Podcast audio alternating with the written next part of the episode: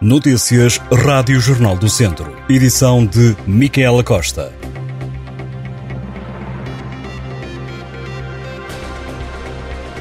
Os empresários do setor de diversão, que habitualmente marcam presença na Feira de São Mateus, fizeram hoje um ultimato.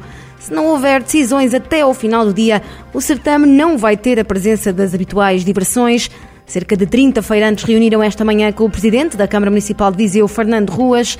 Os empresários encontraram-se ao início da manhã no recinto da Feira de São Mateus, mas acabaram por mobilizar-se para a Câmara Municipal, onde estava a decorrer a reunião do Executivo.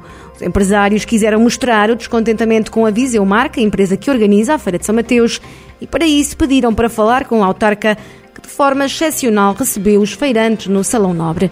No encontro que estava agendado para hoje, o objetivo era que os representantes das associações de trabalhadores das diversões comunicassem aos empresários o que tem decorrido durante as reuniões com a Viseu Marca, mas acabaram por rumar à Câmara Municipal.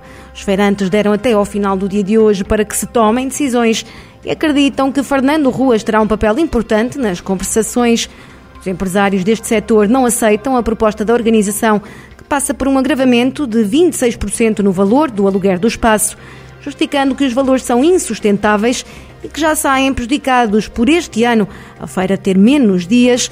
Alegam ainda que não estão dispostos a aumentar o valor dos bilhetes aos clientes das diversões. Os feirantes garantem que, se não houver uma solução, os 45 equipamentos de diversão não vão marcar presença na Feira Franca. Recorde-se que o desentendimento entre feirantes e a organização da Feira de São Mateus já se arrasta há algum tempo e começou quando foi conhecido o novo regulamento. O nome do antigo presidente da Câmara Municipal de Viseu, Almeida Henriques, foi atribuído a um galardão lançado esta quarta-feira, o Prémio Portugal Smart City Summit António Almeida Henriques, que é dedicado às cidades inteligentes, visa homenagear a memória do ex-autarca.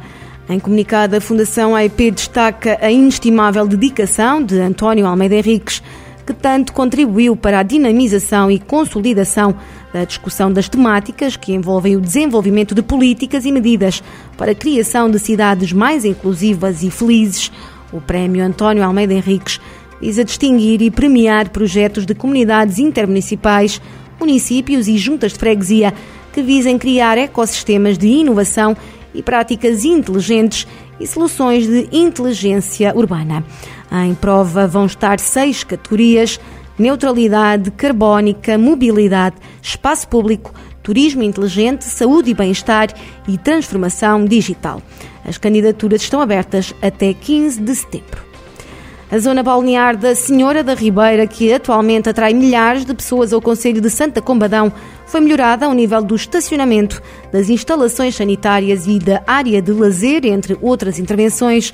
A autarquia celebrou um contrato de programa com a Junta de Freguesia de Pinheiro de Azre no valor de 10 mil euros, destinado à gestão, manutenção, limpeza de vias e espaços públicos desta zona balnear.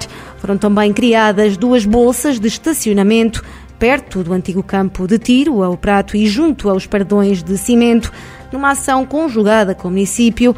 A autarquia salientou ainda que este ano foram alargados os horários praticados pelo vigilante da Junta de Freguesia, que está responsável por ações de limpeza e de promoção da segurança no recinto da zona balnear.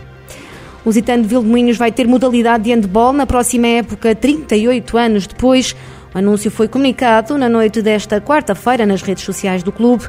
O Lusitano vai contar com oito escalões, entre equipas masculinas e femininas, mas poderão ainda sofrer alguns ajustes, sendo que o clube está aberto à captação de novos atletas. Do lado masculino, participam na próxima temporada equipas nos escalões de sub-18, sub-14 e minis. Já no feminino, a formação de Viseu traz escalões sénior, sub-18, sub-16, sub-14 e minis. Segundo o Lusitano, recuperar a modalidade de handball era algo que há muito tempo o clube e os seus adeptos ambicionavam e que agora finalmente se concretiza. Os trambelos passam, em...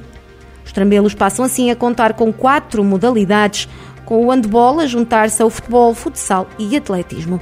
A última vez que o Lusitano teve uma equipa a jogar handball foi na época de 1984-1985, participando na altura na terceira divisão. Viseu passa a contar com três clubes de handball na cidade, juntando-se o Lusitano à Casa do Benfica, Escola Azeredo Perdigão e o Académico de Viseu, Este último clube que atravessa um momento crítico no que diz respeito à modalidade, tendo os seus antigos responsáveis sido dispensados no início deste mês pela direção. No entanto, o académico informou que irá manter a modalidade no ativo.